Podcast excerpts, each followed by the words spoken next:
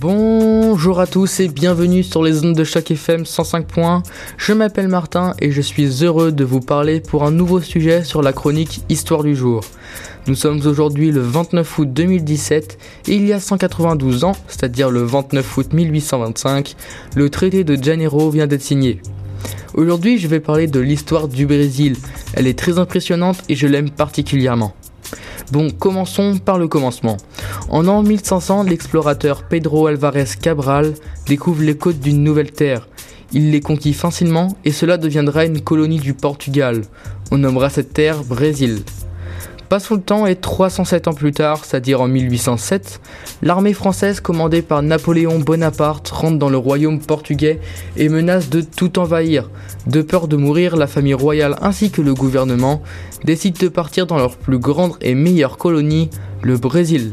Puisque tous les hommes politiques et le gouvernement s'en déplacent dans une autre colonie, cela entraîne de nombreux changements, comme par exemple politiques, bien évidemment, mais aussi économiques et sociales. Par exemple, à ce moment, le Brésil n'est plus considéré comme une colonie du Portugal, mais plus comme un royaume associé à la métropole portugaise. Jean de Portugal, qui est le roi du royaume portugais, décide donc de rester dans cette colonie pour éviter que cela n'engendre d'autres changements dans un temps si étroit. Mais cela ne se passe pas comme prévu et le roi est obligé de retourner à Lisbonne la capitale, à cause d'une révolution libérale qui se prépare. Cela va être un événement important au Portugal car elle va prendre une dimension nationale. Mais j'en parlerai dans une autre chronique. Mais le roi doit se dépêcher de retourner au Portugal pour sauver son pays. Il part donc du Brésil en 1820, mais il ne part pas sans rien laisser derrière lui, car son fils, le prince Pierre, lui doit rester dans ce royaume. Il est maintenant nommé régent du Brésil, et après le départ de son père et de ses débuts en politique, les choses commencent à se compliquer car les soldats portugais basés à Rio de Janeiro veulent que le Brésil redevienne une colonie et non un royaume. Ils se soulevèrent donc et commencent à faire la guerre au prince Pierre. Ils réussirent à prendre le pouvoir, ce qui humilia le gouvernement basé à Rio et surtout le prince Pierre. À partir de ce moment, il se fera humilier par tous les Portugais de Lisbonne. À chaque fois qu'il rentrera dans ton pays, on rigolera de lui. Mais tout ça changea le 9 janvier 1922. Plusieurs hommes politiques brésiliens lui donnent une pétition. Ils voulaient que le prince Pierre reste vivre au Brésil et ne rentre plus au Portugal. De plus, sa femme était d'accord avec eux. Alors le régent du Brésil dit Puisque c'est pour le bien de tous et pour le bonheur général de la nation, je suis prêt, dit au peuple que je reste. Cela est une preuve de rébellion pour les soldats portugais qui avaient un total contrôle sur le royaume brésilien. Ils partirent donc trouver Pierre pour le punir de ses paroles et gestes.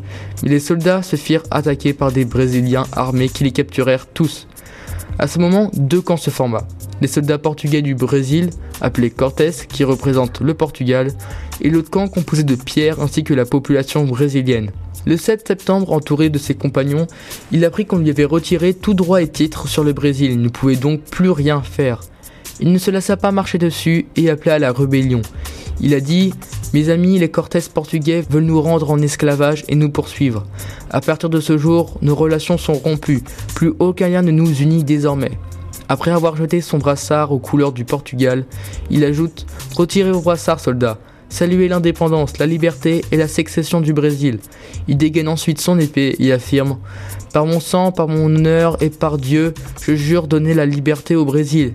Et écrit L'indépendance ou la mort. On appelle cette partie de l'histoire le cri d'Ipiranga. Vous pouvez retrouver de nombreux tableaux sur cette période. Il se fait proclamer ensuite empereur du Brésil et des tracts, affiches ou autres publicités sont exposés dans les grandes villes pour rejoindre sa cause.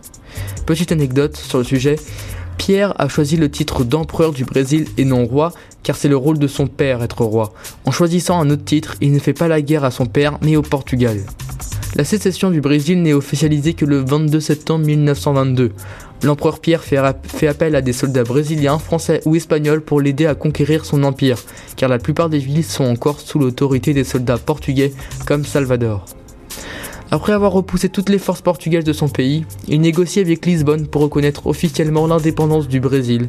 Cela se fera le 29 août 1825 à Rio de Janeiro, ce qui deviendra le traité de Rio de Janeiro. Bon voilà, c'est la fin de cette chronique sur l'indépendance du Brésil. Si cela vous a plu, n'hésitez pas à me suivre sur Twitter pour me dire ce que vous en avez pensé. Mon pseudo est LRLL espace Martin. C'était un plaisir de vous parler, à bientôt et restez sur les zones de choc FM 105 points.